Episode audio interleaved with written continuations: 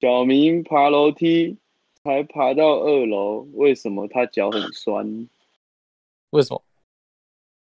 他踩到柠檬。快给我放歌！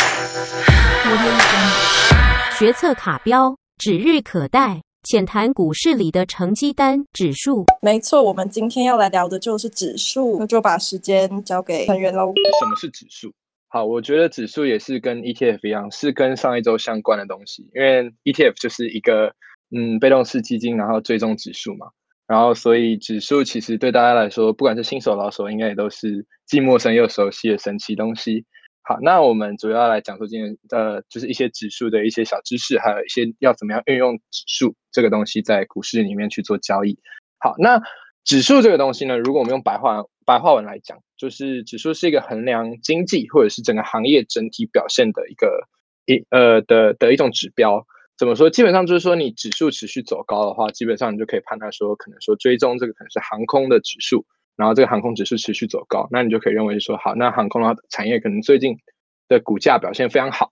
然后如果是一些像是追踪大宗商品，可能是说，呃，玉米、小麦，然后那一种往上走，那你就可以判断说，原物料的走向是往上的。那基本上说，呃，你如果没有很多时间去关注个股，或者是说你没有，呃，你没有很想去一直去研究的话，那其实关注指数是去发现现在强势板块一个最容易的方法。对，这是肯定的。然后基本上我这边先举个例好了，就是如果说我现在创造一个东西叫包子指数，对，就是专门来衡量包子价格的。然后对，就是那个肉包。然后如果现在一个肉包呃两元就是在流通的话，然后我现在创造这个包子指数，好，那我就以现在的基底两块钱作为一个就是一个指指数的基底。那现在的话可能是说我指数就是一点，然后现在包子它涨零点五块的话，现在变二点五。二点五块钱的一个包子，那它指数就会变成一点二五。如果是以以指数的原理追踪是这样，它所以如果包子涨成四块的话，指数就会变两，就会变两点。那基本上基本上说，大部分各国的股市都是去追，就是都都是照着这一种逻辑去做的。然后当然是说加权方法有点不一样，等一下我会特别提。那我相信大家对指数可能就是有一个比较基本，就是一个非常白话文的解释。好，那这边呢要先稍微提两种两种指数。因为基本上说指数的话，它有两种加权方法，一种就是所谓的股价加权指数，然后一种就是所谓的市值加权指数。然后当然就是我们常听到的指数里面，呃，也有各个代表是属于这两种分类法。那我先特别先讲说第一种就是股价加权指数，然后基本上就是所谓的 price weight，就是我们我我们是以股价当下的价格去做加权。嗯，代表性的有什么？就是道琼指数，就是我们刚常听到美国的大盘。美国大盘有三种嘛，就是纳斯达克，然后道琼跟标普五百。那基本上道琼就用这种方法。可是这个方法有个缺，有个缺点是什么东西呢？就是所谓的股价越高，它的权重越高。嗯，因为基本上说在在外流通的股数是不一定一样的，可能说 A 公司流通的是一百万张，B 公司流通的是两百万张，那它整体乘上去的市值就会不一样。如果有这方面的问题的话，我们可能。语音房或者是一些 k a n o Academy，我们会再讲。那基本上说，如果是使用股价加权指数的话，它的缺点就是你的高股价、高权重，可是不代表说它的市值很大。就像呃，就像是说，可能是呃，因为道琼里面没有亚马逊，因为亚马逊现在大概三千多吧，我不知道四千了没有，反正就大概三千多。那它这样，它占道琼的比例就会非常高。所以基本上说，如果在道琼里面的话，它不一定最大。就是权重最大的不一定是最大的公司，反而是股价最高的公司。好，那接下来是一种呃，另外一种，就是所谓的市值加权指数。市值加权指数呢，这个东西是嗯比较 common 的，就是我们正常大部分看到的大盘都是用这种方法，因为这种大盘加权方法是比较合理的。呃，就是所谓的用市值越大，它的权重就越大。就我们常常讲说，呃，我们台湾的股王，曾经的股王是大力光。它三千点、四千点，那个时候啊，最最高好像五千点吧，就是那个时候非非常的高的时候。可是它占台股的权重并没有台积电那么大。我们常讲台积电是台股的拳王，就是因为它的市值是台湾最大的，还蛮合理嘛，护国神山。所以基本上说，台股就是使用这种市值加权指数的方法去做加权，所以你就可以很快的利用，呃，就是就是可以很快利用这种方法来判断，是说好，那嗯，这样台积电涨一点，那基本上其实大盘。也都会涨一点。如果是以以这个以以这个方向来看，就是台台积电涨一趴，大大盘通常都会也会涨一趴，因为它的权重非常大。那美国的大盘也所谓的标普五百，就是 S P 五百，也是使用这种加权方法。那基本上说，嗯，这边举例就大概到这边，因为嗯，这样再再讲多，总总共有六种加权方法，可是其他的四种基本上没有什么人用。那你就只要去了解，就是说哦，我可能加权的方法是什么，我再去做判断，会稍微再容易一点。对，好，那接下来呢，我会来讲说所谓的指数的价格波动因素。这个东西的话，其实是跟股价是也都是蛮相关的东西。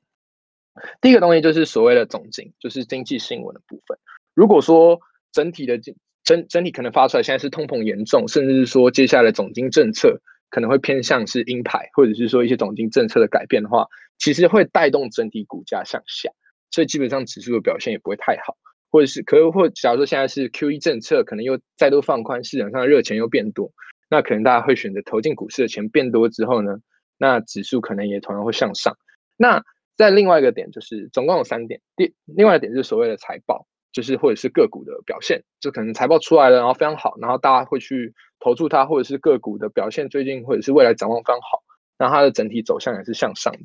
然后第三种呢，就是所谓的除权息，还有还有一些叫做啊指数的内容调整，这个东西可能是。大家相对来说比较不了解的地方，就是大家可能就平常讲到哦，就是总金或者是个股表现会影响指数，可是其实除权息也会影响。就像是今天台股开盘的时候，其实有消失三十点，可能应该是不会有人发现了。就是因为红海跟联电，还有嗯，还有像是红准嘛，反正就是今天还蛮多大厂商就是进行除夕的这个动作。然后除夕之后，呃，很明显的就是大盘一定会蒸蒸发一点，呃，蒸发一点指数。就是三十点嘛，因为我们要发股利发出去，然后还就是还有一个就是所谓的内容调整，如果他对内内容进行调整的话，嗯，常大家可能比较常听到，就是可能说零零五零的全就是的其中进强，像是航运三雄嘛，万海、阳明跟长荣之前被纳入零零五零，就是纳入台湾前五十大公司之后，其实对他们有些公司被踢下去，那这这种调整其实多多少少也会影响一些指数的波动，所以基本上说。会影响股市价格波动，大概就只有这些东西。然后，呃，用那种股市价格波动，其实会衍生出像是一些 CFD，就是差价合约交易的方法。那这个东西的话，可能就是以后我们再花点时间讲。那还有一些比较特殊的指指数，像是 MSCI，就是所谓的大摩指数，然后在各个国家都有。然后这个这个东西的话，就是不用再特别多谈，因为我相信说在这个上面多谈的话，大家应该也是会有点无飒飒。那基本上说，就是了解到说。股价加权的方式有两种，然后波动因素有什么，然后什么是指数？那基本上说，其实对股票交易来说是非常有用的。然后我们就到下个 part 好了。好，那刚刚子君有提到说，就是指数是一个呃，算是一个指标，这样指数其实就是一个一组资产的集体动向的指标。然后其实它本身是没有价值的，所以说，因为它是呃。以呃数量来来来来运行，这样，这也代表说，因为它没有没有实际的价值，所以它不能被交易。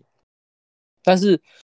指数其实是可以被交易的，就是指就是不能你不能买那个指数，但是它可以透过一些方式来去做交易。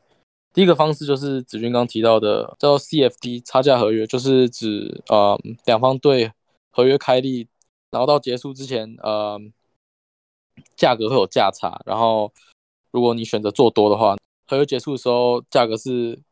比你刚开始买的时候还要高，那你做多你就赚钱这样。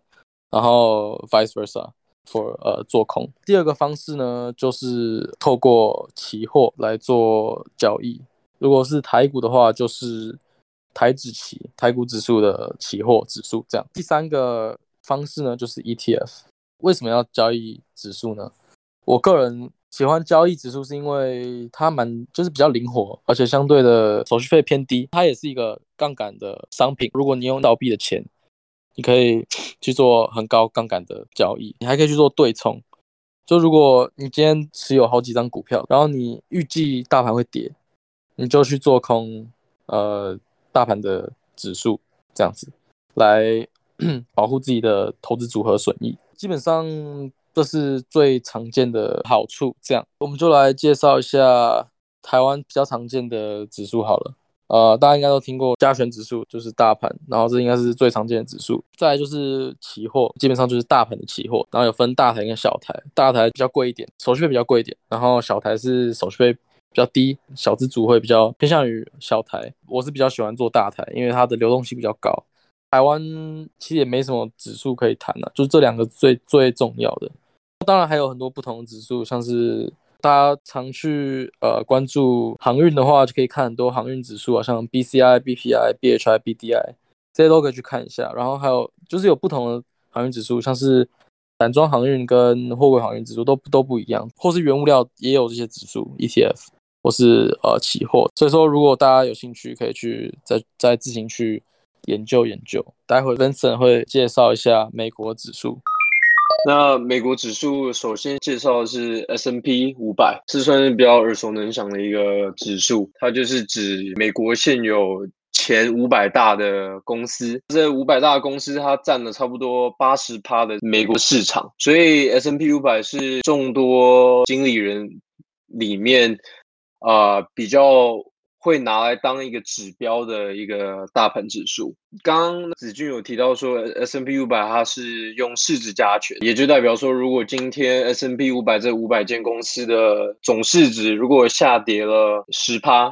那也就代表说，今天大盘就是下跌十趴。这就是市值加权的意思。第二个的话，则是道琼。道琼是最老的，也是最也算最有名的一个美股指数。它不是五百个，它是美国前三十大。他们是像子君刚刚讲的，是用价格来加权，所以是看股价去做权重的啊分配。好几十年，有很多公司可能有做分股的行为，或是有。可能有做很多变动，要去算这股价的方式的那个分母已经有变很多，所以是比较难算的。道琼是以蓝筹股，蓝筹股的意思就是他们在每一个行业的首领，就像是 Apple 或是像可口可乐，或者是像呃迪士尼、呃微软这些，是他们产业里面的数一数二的公司，这这些叫做蓝筹股。所以道琼是以蓝筹股为名。当投资者在看道琼这个大盘的时候，就是可以看说每个产业的首领他们的表现是如何。与其说是表现，更应该是说投资者对道琼未来的发展是如何。但要注意的就是，因为它是价格加权，不是市值加权，所以它上涨的，假如说上涨一趴，不代表说那个那个一趴对于每一只在道琼里面的。呃，股票的影响力是一样的，因为假如说一个股价是一百块的一一一趴，跟一个股价是二十块的一趴，那它的影响力就是差很多，所以这这方面是要去注意的。那但是道琼通常去看道琼大盘的人，都是想要对于美国前三三十大的这些蓝筹股，想要有点它动向的概念。第三个的话，则是纳斯达克，那纳斯达克它是里面有涵盖一百只股票，纳斯达克里面主要。是在选科技股，或是投机股。那所谓投机股，就是这些公司可能花费很多钱投资在一些比较风险比较大的东西上，像是像是加密货币之类的，这个就是算是一个投机股。纳斯达克虽然是以科技股为主，但它其实也有其他行业的股票在里面，但还是主要是以科技股为主，所以。通常要看科技股表现，就是看纳斯达克。第四个，这个叫做 Wilshire 五千。那这个的话，可能大家比较没有听过。那但这个这个大概还是要了解一下，就是因为这个指数是把美国的每一个呃有上市的总部是设立在美国的公司，总共有五千个，全部都纳入到这个 Wilshire 五千。那这这四个股指要怎么运用呢？你就把它想成像是一个。金字塔好了，最底层的话是 Wilshire 五千，它是有五千个股票。你看完 Wilshire 五千，再看 S P 五百，再是五百个，再是看纳斯达克的一百，然后最上端是看道琼的三十。这样你可以慢慢的去看到说，你把你的呃范围慢慢缩小，啊，看整个美国的股指的走向跟它的表现是如何，再去做一天的操盘。所以。每天在开盘前都建议可以看一下他们的期货跟他们的开盘时候一定要注意，或是是不不一定是开盘而已，就是可能整天下来都啊尽量注意一下这些呃大盘的走向，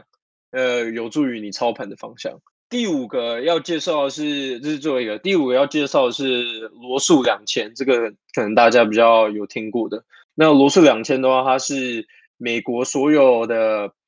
呃 small cap，也就是呃市值比较小的公司。道琼 S N P 跟纳斯达克这些都是美国市值比较大的公司。那你比较想要注意市值比较小的公司的表现的话，就看罗素两千。那这个运用方法的话，就可以看。假如说像道琼三十是美国蓝筹股数一数二的首领，他们如果道琼今天在跌，但是罗素今天罗素两千今天在涨，就代表说可能有呃资金流向从啊市值较大的股票慢慢流向呃市值较小的股票，这是其中一个讲法。除了这些比较主要指数里面，像 S N P 他们本身也出了很多其他产业指数，像是有。XLE 是做能源的，XLF 是做金融的，XLV 是比较像是医疗产业的，这所以各种产业都有。嗯，那这些指数都很重要，就是你你如果在操盘的时候，你看看着指数，你如果今天它是一个给多给你一个外在因素，在你买个股的时候，你可以知道它的走向是往上还是往下。常常会有人去拿指数跟他们的个股去看他们的。的 correlation 要看他们的呃有有多少相关性，每个指数他们有他们的指数规则，会写到说他们可能每每四个每一季每四个月或者每半年每六个月会去做一次这个指数里面的组合的变动。像 S 我就举个例子，呃 S N P 五百的话是每每一季会去做一次这样的变动。那指数规则里面还会写什么？就会写说。你公司要达到什么样的呃目标，或者什么样的门槛，才可以被纳入到 S N P 五百？那第一，你的公司应该是要在美国的；然后第二，市值是需要在我记得是八十亿还一百亿左右以上；第三，你的股票有至少五十趴是可以在市场上被交易的，因为可能很多。很大的公司可能不不一定大公司，很多公司自己老板持股很多，那基本上你要上市，没有没有什么股票可以给市场去做交易的话，那这在 S N P 五百里面是不会被纳入的。所以他们至少有五十趴的股市是可以让呃各个经经理人或是散户去做投资的。那这五十趴里面，它的流动性也要很高。那流动性的门槛这个。这个部分很详详细的，之后大家可以自己去查。最近一次跟前面四次的财报，它的 EPS 一定要都是正的，达到这些门槛之后，就可以被纳入这个 S N P 五百的股池里面。纳入完这个股池之后，他们会再用他们的市值，因为刚刚讲是用市值权重去排名，才会再用市值去排前面五百名。那那五百名就会被纳入到 S N P 五百里面，因为股股价都会动嘛，那你股价动，你的市值就会动，所以每四个月，每四个月 S N P 五百会去做一次他们这个更新，来看，哦，今天可能第五百零二名现在被它的市值慢慢提升到五百名，然后，然后可能第四百九十八名的市值慢慢掉到第六百名，或甚至是呃可能。举一个最最近的例子，像莫德纳，莫德纳呃周三时候，呃正式被纳入 S N P 五百。那他们的话，就是除了市值大以外，他们是可能最近一次的那个财报是正正的，刚刚好最后一个门槛达到了，马上就被考虑到它的股市里面。那它到股从一个不在股不在股市以 S N P 五百股市以内的股票。跳到了股市以内，马然后又加上它市值很大，所以马上就被纳入 S N P 五百。那我讲一下为什么要了解这个东西呢？像莫德纳，这过去一周有一度涨到四十四十帕，很恐怖，每天都涨差不多快八帕左右。这刚刚 Timson 有讲到，是说有你虽然不能去购买呃指数。但是你可以购买指数繁衍出来的商品，像是 ETF，有很多用指数型啊繁衍出来的 ETF，叫做指数型 ETF 嘛。那像 SPY 就是 S N S N P 五百的那个指数型 ETF。那这有很多呃市场上的基金，不不管是不是 ETF，都有很多不一样的基金人，他们都会拿大盘指数来当做一个他们的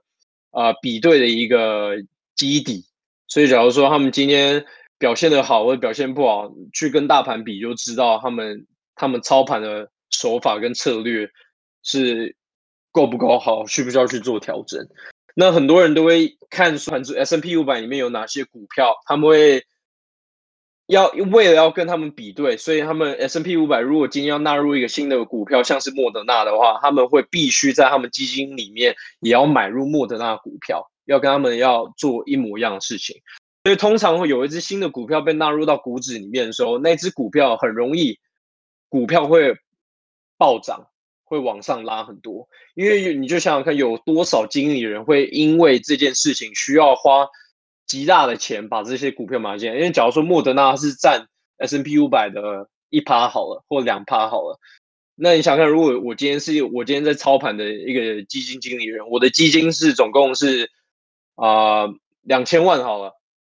两千万里面，我现在有两趴的股票，现在要一定要买到莫德纳。我就要花两千万的两趴来买莫德纳，所以你想看，这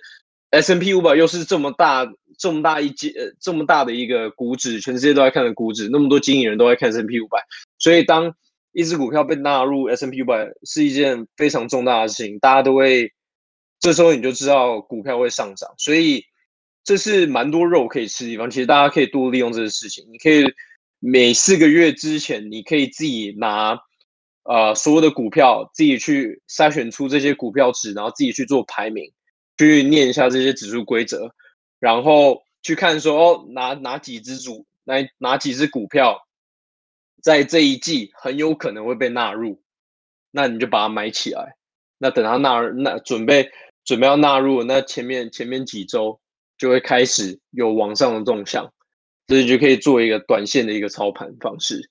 那 S M P 五百比较。呃，特别的地方就是，他们通常被纳入，呃，就是纳入股票池，还没纳入 S&P 五百里面之前，纳入股票池里面的时候，就是他们门槛都到达了，他们通常会再多等一季才会被纳入。像举个例子，像上次的特斯拉，特斯拉那时候，呃，差不多我记得是七月的时候，二零二零年七月的时候，达到各所有的门槛。然后就有消息放出来，那时候特斯拉就已经开始大涨，可是后来 S N P 那那那一季的跟动没有把呃没有把没有把特斯拉纳入进去，那时候特斯拉又马上又跌了很多下，但是这就是他们都会在观察呃公那这些准备要被纳入的这些公司的财报，他就想说可能再多等一季，那他们那时候十二月，因为第一次听到这消息是七月，十二月的时候就被纳入了。那时候特斯拉十二月被纳入，股票又是翻涨好几倍。当一只股票被纳入，它在大涨的时候，同时会有一只股票被剔除，那被它被剔除那只股票也是也会跌很多，它的卖压也很高。所以来看这些股呃指数规则的用意是，你可以来知道啊哪些股票它的买压跟卖压啊，还有不只是纳入剔除而已，可能像。呃，因为市值的变动，苹果的股呃，苹果的那个权重从原本的几趴变成几趴，那就代表说有很多经理人会因为它增长的这几 percent 这几趴要去买进这些股票，所以你也可以看，也可以看这可能这四个月以内这些股票它的起伏跟他们权重的对对他们权重的影响，然后来购买这些股票，因为每这是。他们购买时间点都一模一样，这不是说哦，我可能要等市场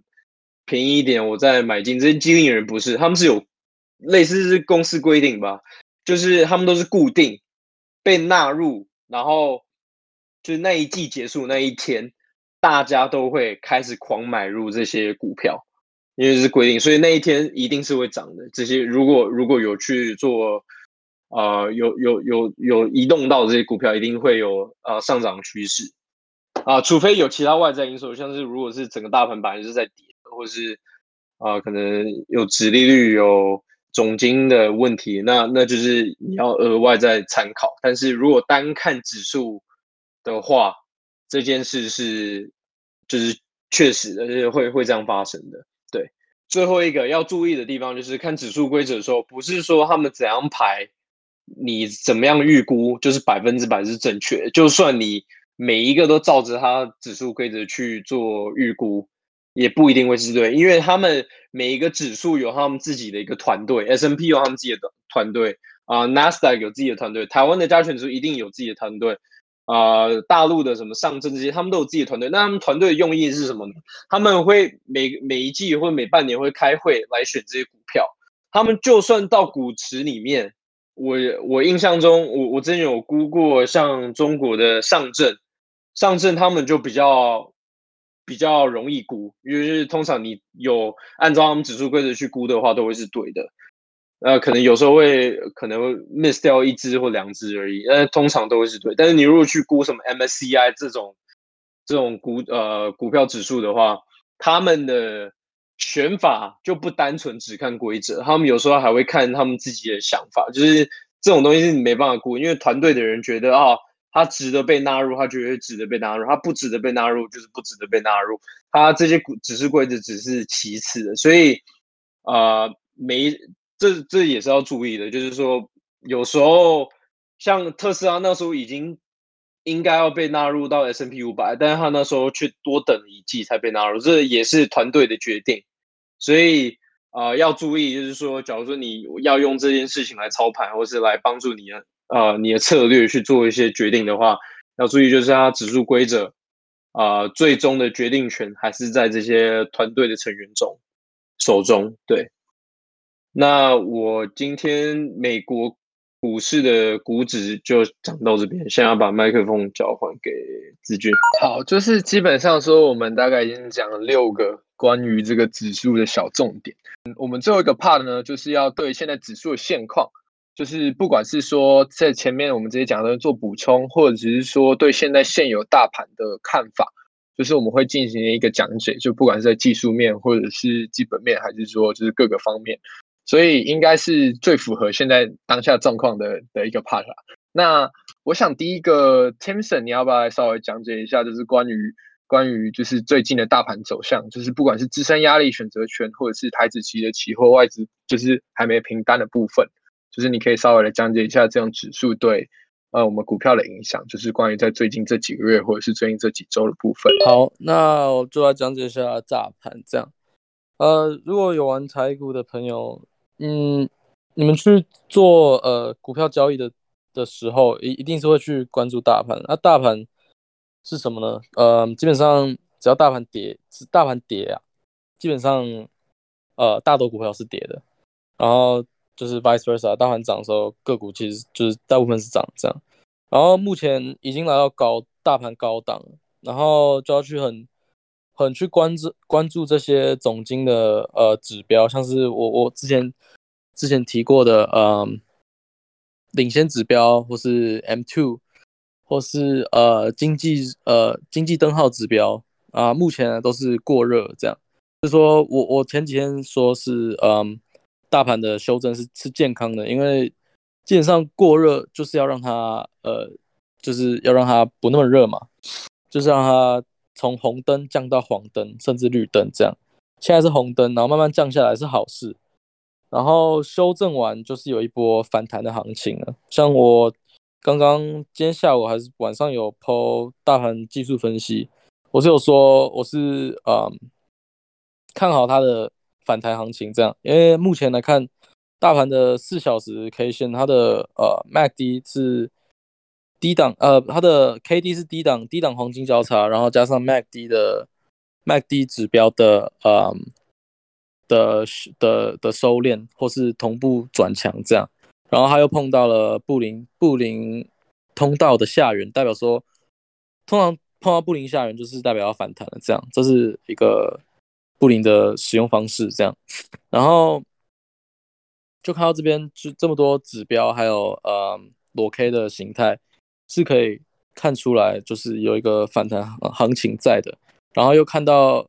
就搭配技术指标，然后去看一下选择权或者期货。选择权的话，看下筹码面，他们的呃外资啊，从之前前四天就开始卖超，然后到今天开始买超，然后选择权的话就是之前选择权就是压力一路往下，从万八开始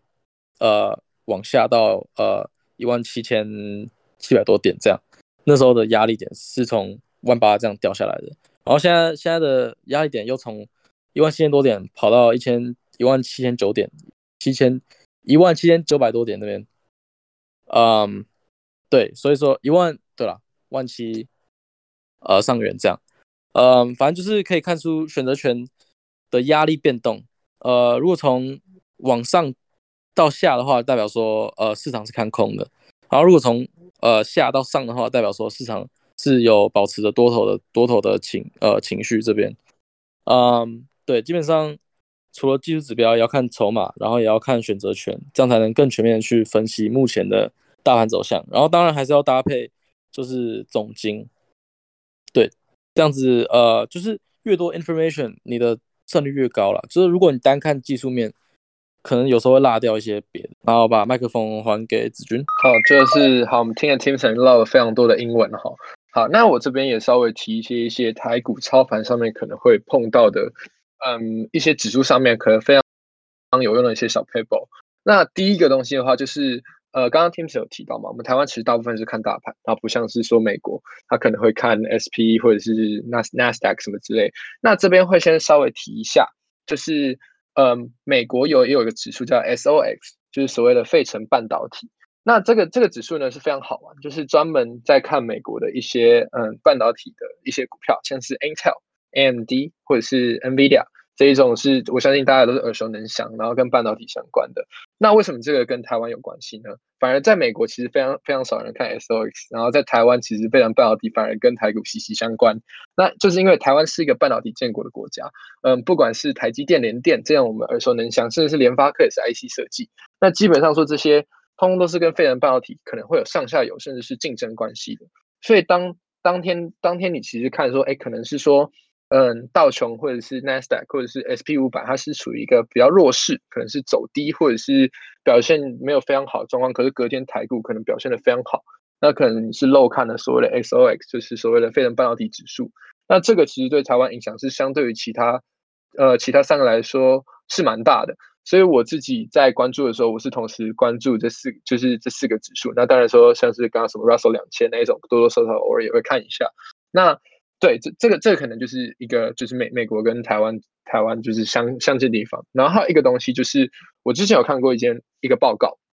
也不算是报告，算是报道吧。就是我相信现在台湾非常多的人，就是会透过今天晚晚上美股的涨跌，去猜测明天大盘涨跌。对，这个在某些方面来说是对的。呃，这个的相关性是基本上说就是以开盘为主。所以你常看说隔天美股大涨，就是呃昨天美股大涨，然后可是台股开盘就涨得非常高。可是之后就慢慢走弱，因为呃，我看那个报道指出是基本上说，你除非你就是你除非除了扣除开盘之后，你走到盘中之后，其实基本上说美股的涨跌跟台股的涨跌就已经到五十 percent 五十 percent 了。所以这个的地方也是可以关注的一个点，不一定是说美股涨得非常高，台股就会跟它一起嗨。可是通常是说你的涨跌幅越明显，就会明显越大。可能说今天美股可能 SP 五百涨个五 per 五五五五 percent，对对对。就这种 percent 量非常多的这种，然后就会导致就是台湾就是整体大涨，这个其实会很明显。可问题是说，假如说就只是可能说零点多或者是一 percent 这种，呃，影响非常少的话，那，嗯，那那其实台股的影响就是没有到那么大。然后接下来还有几个点是说可以注意的。第一个是说所谓的，呃，其实台股除了最主要的大盘以外，还有一个所谓叫电子类的股股价的指数。那基本上说我会去关注这个的时候，就是因为，嗯，如果有在认真看我写的文章的话，其实会发现我在台股是主做电子股。没错，因为台股电子股建国嘛，然后因为它有非常多的资源都放在电子股，然后它的权重也是占最大的。所谓就像是什么台积电、鸿海、联发科、联电、中华电，然后大一光、广达、国巨这种华硕这种，通通都是电子股的一员嘛。南电啊，那些也都是。所以基本上说，呃，有时候我会关注这些像是电子类股的这种指数，然后可能就可以来帮助我判断说今天的电电子是不是有点弱，或者电子比较强。那这种在如果是这有主做电子的朋友，可能来说也是一个非常好用的资讯。那这边还要再提一下，我刚刚讲的，就是说的 MSCI 指数，然后在台湾的部分。然后这是大摩 Morgan Stanley 它专门为台湾制作的一个东西。然后每当它的权重有调整的时候，被调整到的股票，嗯，不管是减持或加持，或者是剔除，或者是增加，嗯，它在被剔除的前，就是它被调整的前一天的尾盘，价格会极不稳定。不管是突然爆大量上涨，或者是爆就是突或突然爆大量下跌，都是有可能的。所以对一个呃，你如果是有持股在 MSCI 里面的话，其实这是必须要关注一件事情。我之前最一开始的时候就是没有关注，然后也在这上面其实有吃了一点亏，因为通常它是一季，哎，它好像是三月还是八月，反正就是一年或几个月会去做调整。然后你如果刚好在那一天你有做。一些操盘，然后你没有去考虑到这个的话，可能会吃到非常大的亏，就是在尾盘的部分可能会出现非常不寻常的走向，这可能也是要关注的部分。那这是我以上这三个点，可能就是关于就是各个指数，就是 MSCI、SOX，然后还有这电子指数，然后对台湾大盘的影响。那基本上说，嗯，指数这个东西其实是蛮重要的基本功，它可以帮助你就是吃到非常多的肉，然后也可以帮助你弄到非常就是吃就很吃香了。可问题是说，其实很少人愿意花时间去。关注这些指数，然后去把它并着去跟你的持股一起看，这其实是非常不好的。这边建议是说，大家可以去关注一些比较，嗯，对自己最对自己持股影响力比较大的指数，会有非常有帮助。那 Vincent 的部分有在有要对最近的这些近期或者是一些建议上面有要给一些意见吗？那像近期美国的话，就是呃总金部分就占很大的一个部分，因为现在通膨被炒这么高。那美国的经济复苏的那个速度是非常关键的，所以这时候美国的总金对于大盘的影响就很就会影响很大。可能今天像今天盘前有出那个失业失业失业报告啊，又是又是高于预期，所以那时候呃，我我刚刚其实有贴呃大盘分析，但是就是你如果这时候去看呃期货的时候。你就会发现，美国的今天早盘前的期货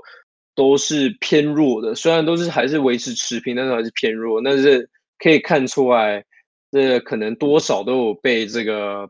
呃就业的这个失业的这个报告影响到，所以呃基本上可能可能就是回应一下，就是 Timson 讲的这些，就是你可能。越多资讯越好，你越多能拿来参考，越能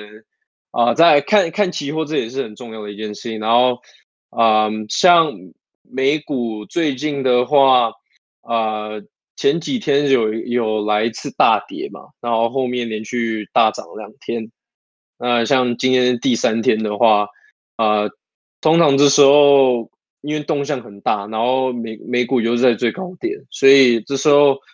呃，很容易常见的事情就是股票的动向，这时候大盘是没有没有人知道会怎么动的，它有可能会是维持一个持平状态，或是上下波动。那可能市场要缓和个一两天，才会再有一个走向的一个一个信号。所以，嗯，这些东西都是可能。经过可能你可能关注大，因为你每天都会看大盘嘛，然后每天都会去关注这些资讯的人的话，你看久了，你对大盘的走向会有一定的，我觉得类似像感觉吧。但当然，基本上也不是希望说哦，你百分之百都靠靠着你的感觉去看大盘。但是你如果长期时间都去关注大盘，关注这些资讯。啊，久了之后你会发啊，可以大大概知道大盘走向，然后又又加上技术技术分析、从网面分析这些，呃，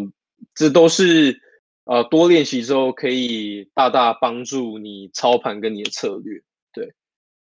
那我部分就讲到这边。为什么我们会选择在现在讲？就是不管在 ETF 或者是在各项，嗯，就是各项个股来说。大盘的影响，或者是指数的影响，其实是非常大的，而且并且是说参考起来，其实是可以给你一个非常非常棒的参考，并且说可以帮助你在操盘上面可以给出一些很棒的意见。所以建议大家还是需要去看这些指数。呃，可是刚刚 Vinco 提到一点，就是说你多看一些东西一定会比较好，这是肯定的。可是当你在做一些决定的时候，也要注意一件事情，就是我之前讲的，呃，你不会在画支撑压力线的时候画三十条线，你不会在参考技术指标的时候看五十个技术指标。没错，这个是非常重要的东西，就是你在做一些决策的东西的时候，你一定要有几个主要参考的东西，你不要被其他东西所影响。所以，当你去参考太多的东西以后，这会导致说你做不出决定。所以，这其实是非常伤的。所以，是希望大家在做各个决定的时候，是可以参考一些呃你认为最有公信力，并且说你以你以你的操盘手法来是最吻合的东西。那剩下东西当然也要加减看，可是判断依据上面其实可能权重就没有那么重。